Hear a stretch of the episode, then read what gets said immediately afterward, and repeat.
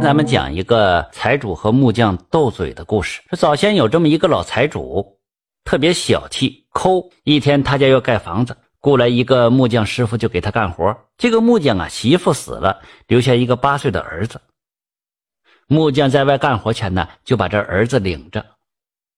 一来这小孩扔到家里不放心，二来想让他当帮手，从小学这木匠活。那八岁的孩子能干啥活啊？先是光顾着贪玩。老财主见添了一个吃闲饭的，那诚意是心疼了。那前啊，木匠缺，又不好明着撵这孩子走。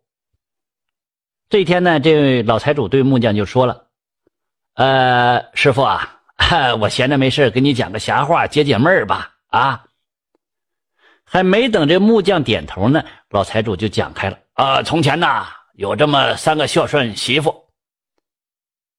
有一天呢，呃，他们这婆婆呀得了病了，三个媳妇都很着急。周仨就凑一起呀，就合计说西河边那文王庙挺灵验的，就决定啊去那儿许愿了。这一天呢，这三个媳妇来到文王庙，点上香，跪下说了：“啊，文王爷呀。”呃，只要让婆婆的病好，我们情愿让蚊子吃上三天三宿啊！说来也凑巧，三个媳妇许愿回来没过几天，这婆婆病就真好了。三个媳妇也挺实诚，许愿得还呐，就轮流到河边上让这蚊子吃。大媳妇让这蚊子吃了三天三宿，二媳妇也让这蚊子吃了三天三宿，最后轮到三媳妇了。蚊子都知道这三媳妇人长得年轻漂亮，那肉也是有滋有味这天刚眼擦黑啊，他们就嗡嗡嘤嘤就飞来了。半道上还遇到了大虾蒙了。大虾蒙看着蚊子们高高兴兴，就拦住了：“哎，蚊子老弟，干啥去啊？”蚊子就把一五一十的就把这事给说了。大虾蒙直听直淌哈喇子呀！你把我带去也也来一顿吧。哎呀，不行啊，你胃口那么大。人家小媳妇受得了吗？蚊子们说：“嗨，我不会紧紧腰带，我少吃点吗？我。”蚊子啊劝不走这大虾蒙，只好带着大虾蒙就一起去了。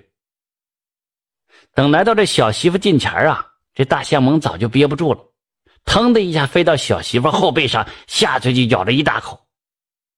这小媳妇一看就急眼了：“我许的是让你蚊子来吃三天三宿。”你不该带你小爹来呀！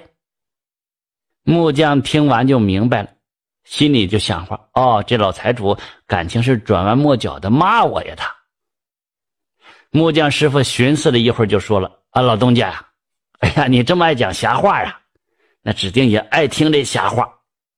我呢也不耽误干活，我边干呢，我边给你讲一个我听到的瞎话。呃，有这么一年过年前啊。”有人想把那个他圈里那狼母猪给杀掉，那人就磨好了刀了，他没照着猪这脖子下刀，照着猪屁股猛扎了一刀。这老母猪疼坏了，嗷嗷直叫啊！呃，好了，先不讲了，呃，咱们吃饭去吧。这老财主听得正上瘾呢，忙问：“那猪到底杀没杀呀？”“还还吃完饭再说呗。”木匠回答就说。老财主直央求：“哎呀，你还是讲完了吧。”木匠师傅一听：“哈嗨，咱吃一顿饭不就疼死那个王八羔子了吗？啊！”